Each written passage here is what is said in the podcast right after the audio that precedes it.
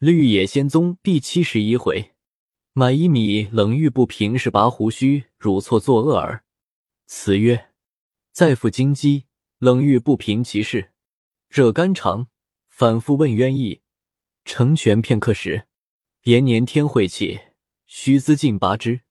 前怒抢亲辈，何其痴！又调女官子。话说金不换用搬运法，弄了几十两银子，复回旧路。走了一里多路，见后面来了数十人，簇拥着一顶四人喜轿，又听得轿内妇人大哭大叫，从身傍过去。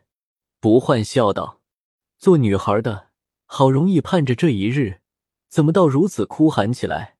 低了头向前走，少客见一后生赶着骡车一辆，后面跟着个少年秀才，一边跑一边口里乱喊：“青天白日。”抢夺良人家妇女，看那秀才头脸上带有血迹，像个挨了打的样子。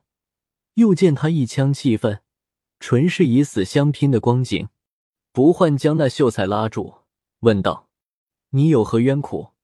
快对我说，我自有道理。”秀才将不换一看，是个瘦小道人，用手推开道：“谁要你管我？”如飞的跟着车子跑去了。原来这秀才是山西太原府人，姓王，名福昌，家中有数十亩田地，也还勉强过的。娶了本府城内开鞋铺的钱元女儿为妻。他这妻子虽出身小户，却生的有八九分人才。王秀才与他夫妻间甚是和好，只因钱元开鞋铺，折了本钱，便人都寻做生意，欲找几个同乡。念他为人忠厚，借与他些资本，在樱桃斜街开了个油盐店，又收跳米粮。不一二年，生意甚是茂盛。又在顺城门大街开了一座杂货铺，却租的是严中堂总管延年的房子。此后大发财源，铺子后面有十来间房儿，也是延年的，一总租来，将家眷也搬来同住。钱元老婆因思念女儿。想算着女婿王福昌也闲在家中，因与钱元相商，找他夫妻同来，就管理银钱账，到底比重伙计心实些。因此祭祀，又捎去五十两盘费，找他夫妻上京。一王秀才要在家读书下科场，怎当得他妻子前世日夜虚坏？这秀才无奈，便买了一头好骡子，弄下一辆车儿。令家仆王二小赶着，一同到京，住在钱元家。才两日，是值延年家人来取房钱。素常逢取房钱时，即将延年家人让人内院酒饭，也是家义欠尽的见识。不意他女儿在院中取东西，与延年家人相遇，一时回避不及，被这家人看在眼内。酒饭间，问明端的，回家便告诉延年说。钱元的女儿是仙女出世，延年说她素无眼力，还不深信。这家人又不服此话。延年次日，即着四五个眼界高的妇人，去钱元家闲游，得与王秀才妻子相见。众妇人回来，异口同音说：“钱元的妇儿是世间没有的人物。”这延年便害起相思，他房中侍妾。也和他少主人严世蕃差不多，共有二十六七个，出色的也有两三个。到贝世波打听出头一个最出色的，硬要去。他心上正要寻个顶好的补缺。金众妇人话皆相同，他安肯放得过去？思量着钱元的女儿是有夫之妇，又是个秀才的妻室，断难以银钱买她。唯有一强势事，抢来成就好事。亮一秀才。他会怎地？于是选了几个能干家人，拿了些绸缎钗环，应到钱元家送定礼，要娶他女儿做妾。钱元是个生意人，早吓得发昏。王秀才大骂大吵，众家人将定物丢在铺中，一起去了。钱元与众伙计相商，亲自拿了定物到延年家交割，又被众家人打出，反说钱元收定礼在前。善感反悔，做目无王法不要脑袋的事。钱元觉得此事大难解脱，又不敢去衙门中告他，深悔着他夫妻来的不是。晚间，岳同众伙计相商，打发他夫妻连夜回家，留下自己任凭延年处置。又怕延年超抢银钱账目并值钱的货物，据星夜雇车搬移在众伙计家内。又商量着，不敢走向山西去的正经门头，便想到走这南西门，绕道奔山西大路，使延年家揣摸不着，追赶无地。五更鼓，就打发他女儿女婿奔南西门，待到天明即出城去。却好延年竟是这日差许多人来抢亲，天色正在将明的时候，一起打开铺房门，直入内室各房搜寻。并无他女儿踪影，连王秀才也不见。秦之是打发走了，再不然即在亲戚家藏躲，将钱元并他家中做饭挑水的人一起乱打。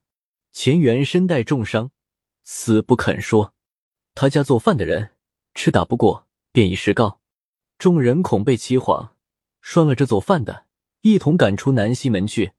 只十来里，便被赶着。做饭人指点与众人。将钱氏从车内抬出来，放在喜轿内，又将轿门从外捆了。王秀才舍命相争，倒挨了一顿好打。他也没有别的高见，只想着碰死在延年门首，做个完局。熟意造物另有安排，偏偏的就遇着金不换。此时不换问王秀才，他那里有心肠告诉，只顾的喊叫飞贵。金不换已明白了八九。但不知抢亲的是谁，也飞跑的赶来，复将秀才拉住。王秀才跑不脱，便和金不换拼命，一头碰来。不换笑道：“你莫碰，听我说，适才那顶轿子里面，必是你的亲眷被人抢去。你可向我说明，那怕他走出一千里去，只用我嘴唇皮一动，便与你夺回。谅你一人赶上他们，会做什么？”王秀才不得脱身，又见不换是个道士，说话有些古怪，只得急急的说道：“我是山西太原府秀才，叫王福昌，叫那是我的妻房，被严宰相家人延年抢去了。”金不换笑道：“这是斗大点事，还不肯早说。”王秀才道：“早说你会怎么？”不换道：“前面站着车儿，可是你的吗？”秀才道。是我的，不换道。我与你做了，同赶去。秀才道：“车子慢，倒是跑快，轿子早已不见了。”不换道：“我不信四条腿的，还不如他们两条腿的快。我和你坐上，你看何如？”秀才道：“快去坐，我看你坐上怎么？”不换道：“忙甚的，只用半杯茶时。”管保你令夫人还坐在这车上，说着同到车前，不换道：“你和赶车的都坐在车内，车外言让我坐，我有作用。”王秀才急忙上车，不换向赶车的道：“你呆什么？此刻不上去，你就得跑个半死。”赶车的也坐在车内，不换跨上车沿，手掐剑诀，在骡子尾上画了几下。用手一拍道：“赤！”只见那罗儿得了这个“赤”字，顷刻四足生风，和云飞电似的一般走去。王秀才心知怪异，也不敢言，没有数句话的功夫，便看见喜轿同抢亲人在头前疾走。只听得不换说道：“住！”那罗儿便站住，半步不移。秀才大嚷道：“先生满口许我将剑内夺回，怎么看见轿子？”倒反站住，不换道：“你好性急呀！我招他们回来，起飞两遍？”说罢，又见不换口中念诵了几句，伸出右手，向抬轿轿夫并抢亲诸人连招几招，道：“来！”那些人和得了将军令一般，个个扭转身躯，随着轿子飞奔到不换面前。不换又用手一指，道：“住！”那些人又和木雕泥塑的一般，站住不动。秀才主仆喜欢的精神见鬼，在车内叩头不已，乱叫真神仙不绝。不换道：“王兄不必多礼，快下去将令夫人请出轿来，你夫妻一同坐车，我好打发你们走路。”说罢，自己下车。秀才同他家人王二小也连忙跳下车儿，走至轿前，将轿门上绳子解去，开放轿门，将钱氏扶出轿外。秀才招雨不换拜谢，钱氏不知缘故，只眼上眼下的看不换。秀才又催着他拜谢，不换道：“爸，爸，快上车儿！”秀才扶钱氏上了车，又到不换面前。扒倒地下，连连叩头。不换一边扶一边说道：“多礼，多礼。”于是又走到车前，在那罗儿尾上又画了几下，口中念诵了几句，向赶车的王二小说道：“此刻已交五十，到点灯时候还可走二百五六十里。延年虽有时有力，谅他也赶你们不回。到明日早，便可按程缓行。”但你们只能任他走，不能着他住。王兄可伸手来。秀才将手递与不换，不换在他手心内也画了一道符，又写了个赤字，嘱咐道：“今日到日落时，看有安歇处，可用此手在螺尾骨上一拍，口中说个庄字，他就站住了。他站住，便一步不能动移。你速用净水一碗。”将你的手并罗的尾骨一洗，则无法自解矣。又向王二小道：“此车仗我法力，虽过极窄的桥，极深的河，你通不用下来，只稳坐在上面，任他走。假若你离车两三步，再休想赶得上。切记，切记。”秀才又跪在地下求不换名姓。不换道：“我一个山野道士，有什么名姓？”你看往来行走的人，都看我们。你三人快坐车走吧。转客抢亲诸人醒过来，你要着急。秀才听了此话，才同王二小上车。不换用手将罗儿一招，那罗儿便扭回身躯。不换道：“走。”那罗儿拉了车子，比风还快，一瞬眼就不见了。不换看众人时，一个个呆站在一处，心里想到。还是放他们去，还是招他们再站些时？又想到延年这奴才，常听的大哥说他作恶，我从未见过他。我今日何不假装个前世，与他玩玩？他将来还少抢人家几个妇女。想罢，走至轿前，把帘掀起，坐在轿内，用手将四个轿夫一招道：“来。”四个轿夫一齐站在轿前。不换又道：“抬。”四个轿夫将不换抬起。不换又道：“走。”四个轿夫直奔都门。不换将帘放下，心里说道：“我生平不但四人轿，连个二人轿也没坐过，不易到的不如驾云受用。”轿子入了南西门，不换在轿内用手向原路一指，这里降绝咒一霎，放那些抢亲的人。一个个颠颠倒倒，和梦醒一般。大家见神见鬼的嚷闹，嚷闹了一会，都一齐回来。再说金不换被四个轿夫抬了飞走，延年又差人跟寻打探，看见是自己轿夫，各欢喜问道：“得了吗？他们怎么不来？”四个轿夫回答不出，只抬着飞走。众家人跟随在轿后，跑得乱喘，将到延年门前。已有人眺望，见轿子来了，都没命的跑去报喜。延年这日在相府给了假，同几个驱使副使的官儿，并家中门客等，在书房中笑谈，听候喜音。听得报说喜轿到了，心下大喜，吩咐着内院众位姨娘们迎接，一边又着催办喜酒。轿夫将轿子抬入厅院，不换在轿内说道：“落。”四个轿夫将落下，内院早走出五六十妇女，俱站在街前等候新妇人下轿。大小家人以及佣工等众，老老少少聚在两傍看新妇人人才。须臾，走来两个妇人，打扮的花花簇簇，到轿前，将帘掀起一看，见里面坐着个穿蓝布袍的道人，睁着圆滴溜溜两只眼睛。将两妇人一看，吓得两妇人大惊失色，往回里急走。众男妇各低头向轿内窥探，只见轿内走出个瘦小道人来，满面都是笑容。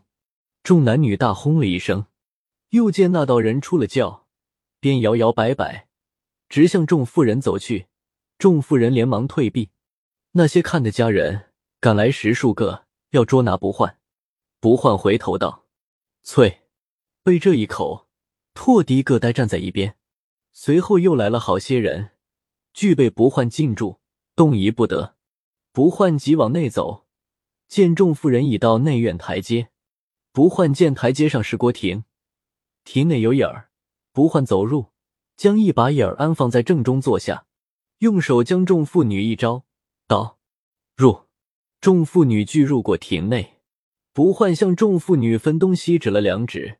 众妇女便分立在不换左右，不换左顾右盼，见众妇女粉白带绿，锦衣翠裙，不禁失笑道：“此劫我自出娘胎胞，意外之奇逢也。”忽见外面又跑来七八个家人，到门外张望，却没一个敢入来。不换笑道：“众位管家，烦你们到外边，将延年那奴才叫来，我有好物件送他。快去，快去！”正言间，猛见院外走来一人，高势阔步，后面跟随着几个小厮，口中说奇道怪，头脸上大不安分。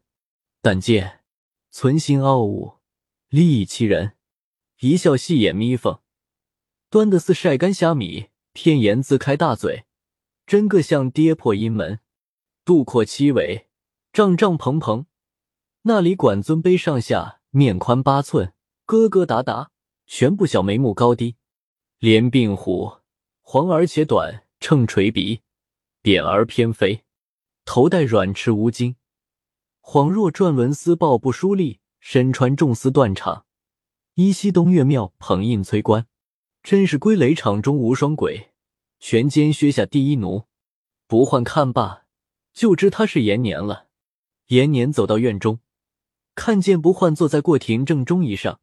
他家大小妇女会一力两棒，不由得气冲胸膈，急急走来，大声喝道：“好妖道，你敢在我府中放肆，你不怕凌迟吗？”不换笑道：“延年，你莫动气，你听我说，我原是个游方道士，今早从南西门过，见你家人率众抢粮人家妇女，我路见不平，将他夫妻放走，又怕你无人陪伴。”因此，我替他来。延年那里还忍受得？喝令，小厮们将贼盗拿下。众小厮强来动手，被金不换将手一挥，道：“去！”众小厮都跑去了，只留下延年一个。急得延年咆哮如雷，挽起双袖走来擒拿。不换笑嘻嘻的，用手指道：“跪！”延年心里明白，只是那两条腿不由自主。便跪在了地下，急得他通体汗流，不但两腿，连自己两手也不能动作。不换道：“延年，你听我教训你，你是个宰相的堂官，休说百姓，就是小些的文武官，也没个不刮目待你的。你也该存个堂官的体统，怎么光天化日之下抢夺良人家的妇女？这些事都是市井无赖行为，有志气的强盗。”也不做他，又看着两边妇女们道：“像这些堂客，只怕大半都是你抢夺来的。妇女尚敢抢夺人家的房地金珠，越法不用说了。奴才，你怎不想一想，你能有多大点福？一个人敢销售这许多妇女，还心上不足。奴才，岂不该下油锅扎酥，装入大漠眼中磨你？今后要改过方可。”若再如此，我早晚间定以飞剑斩你脑袋。延年耳中听得明白，口中却说不出一句，直气得他双睛叠爆，目形于色，恨不得将不换碎尸万段。不换看出他的意思，向众妇人道：“我这样金子般好话教训于他，你们看他这头脸气相，凶的还有个收煞，这非动刑不可。”说罢，用手在延年脸上一指，道：“打！”延年伸开自己右手，就在自己脸上打了五六个嘴巴，直打得面红耳赤，眼中冒火。众妇人也有惊怕的，也有微笑的，只是不能说话。不换又向众妇人道：“你们看延年这两只贼眼睛，圆彪彪的，胡子都乱摘起来，这是他心上恨我。”随捡了两个少年俊俏些的妇人，指着延年胡子说道：“这奴才满脸疯毛。”岂可无处正在此，你两个可下去。两妇人立即走下来，不换用手指着延年的胡子道：“拔！”两妇人走至延年前，一个抱住头，一个双手捉住胡子，用力硬拔，拔得一丝一缕纷纷落地。好一会，将左边胡子拔尽，疼得延年通体汗流，每疼到极处，唯有一哼而已。不换见鲜血从肉皮内透出，说道：“右边的胡子，我与你留下吧。只是上嘴唇胡子也饶不得。”两个妇人又拔起来，拔了一会，不但嘴唇上，连向下的胡子也拔尽了。此时门外有许多男女，看得清清切切。那一个赶入来替延年顶缸，不换站起来，笑向两个妇人道。你两个该着实感念我。延年今晚若与你二人同床，这半个没胡子的后生，须知是我做成的。又向延年举手道：“得罪之至，改日再领教吧。”于是摇摆出来，通没一人敢再说。大家目送不换去了。家人们归来搀扶延年，那两条腿和长在地下的一般，那里搀扶低起。众妇女也是一样。没一个能动移者，只待德金不换走出前门，把绝咒开放，众男妇方能动旅。一家内外反乱的惊天动地，延年吃此大亏，愤无可泄，将抢亲诸人个个痛刑责处，为他们将道士抬来，又差人去钱元家铺中乱打了一番，打坏了许多的东西物件。钱元也不敢在京中做生意，连夜变卖资本。逃回太原，延年没了胡子，怕主人纠问，推病在家，只一两天。早传的相府知道，严世蕃大笑不已。严嵩将延年叫去，痛刑厉骂。此时正于相府西边，买了几十间民房，修改花园，罚延年一万银子助攻，为家人不守本分之戒。相府的人都说是前元的女儿做成他。殊不知，都是金不换用一个字做成他。延年耻于见人，暗中托本经文武官查拿穿蓝的瘦小道人报仇，自己将右边胡子索性也剃了个干净，反成了一无胡子的少年。闻者见者无不痛快。再说，金不换先到东珠市口顾衣铺内买了几件皮夹棉衣，又从摊子上买了棉鞋袜等类几件，打包在一处。扛在肩头，又到米铺内买下几十担米，当时就把银子付予，吩咐将米令放在一空房内，包了一斤多米，带在身边，出了都城，驾云直赴泰山。起更时分到洞外，叫开门，逐店接了衣服等物，不换入去，见程璧、如玉聚在食堂内坐着。程璧道：“怎么这时候才来？”大哥衡山去了吗？金不换笑着走到食堂东北角下，将带来的米包打开，心想都中那座米铺，口中念念有词，随手倒去，只见米从包儿内直流，好半晌方才流完。地下已堆有三十仓十来米，如玉心羡不已。不换方才坐在一处，向程璧道：“二哥同温贤弟起身后。”大哥去虎牙山寻天湖的两个女儿，传他们道术去了，是为酬他送书的情谊。又向超尘、逐殿道：“法师找我吩咐你两个，天天做饭打柴，扶持温贤弟饮食，少有怠忽，定行逐出洞外。”二鬼笑了，不换道：“这时是法师临行的话，你当我和你玩吗？”程璧道：“温贤弟已饿了一天，你两个快去做饭。二鬼急忙收拾。不换又说道：“二哥说我来迟，这却有个缘故在内。”遂将山西王秀才和延年的事详详细细说起。说到拔了半边胡子处，连城璧哈哈大笑道：“你处置的甚好，我没你这想头，唯有例行打死而已。”金不换说完，程璧又大笑。当年我和大哥在严嵩家请仙女，打了他们个落花流水，又将严世蕃老婆们都闹出来，我看得处置到尽头处。你今日这拔胡子更凶数倍，拔了一半边，又与他留下一半边，不消税，那半边也存不住了。说罢，捧着大肚又大笑起来。笑罢，又说道：“原不邪传我们居神遣将。”那一搬运诸法，我看也都罢了，只是这呆对法和这指挥法最便宜适用，要教他怎么，他就得怎么。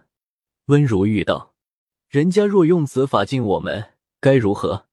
程璧道：“也有个解法，若是没解法，便和延年一般，什么亏也吃了。”说着，又不由得大笑起来。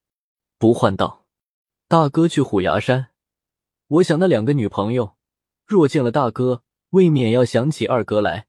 程璧笑道：“我倒不劳他错爱。”如玉问虎牙山的话，不换从头至尾说了一遍，又道：“贤弟，休怪我说，你是个风流人儿，将来于这色之一字，倒要立定脚跟，恕不忘用功夫为外道所迷。”程璧道：“他醒着遇的是金吒儿。”做梦遇的是蓝牙公主，这两个想来都是角色，差不多的也上不了他的眼。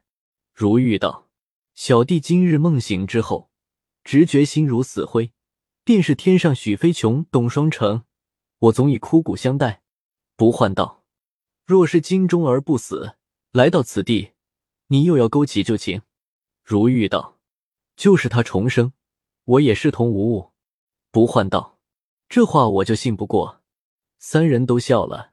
少客，超尘送上一大碗饭，一碗白水煮的野菜。连金二人此时颇能服气，也是断绝了烟火食水，常吃些草根、药苗等类。桃李、真杏和桃枣子，便是无上珍品。又不和如玉同食，如玉虽年来穷苦，酒肉却日日少不得。到此地步，他偏要大口嚼咽。怕二人疑他相道不坚，程璧留神，见他吃的勉强，笑向如玉道：“我当日做强盗时吃的东西，只怕比你做公子时饮食还精美些。后来随大哥出了家，觉得冷暖跋涉都是容易事，只这饭食甚是艰苦。到二年以后，也就习以为常。贤弟从此还得受一半，必须过三年后方能复原。”这都是我经验过的，但要念念存个保着比饿着好，活着比死了好，便吃得下去了。如玉道：“谨遵训示。”到二鼓后，程璧便传如玉出那气息吞金咽液之法。次日午刻，不换回玉无洞去了。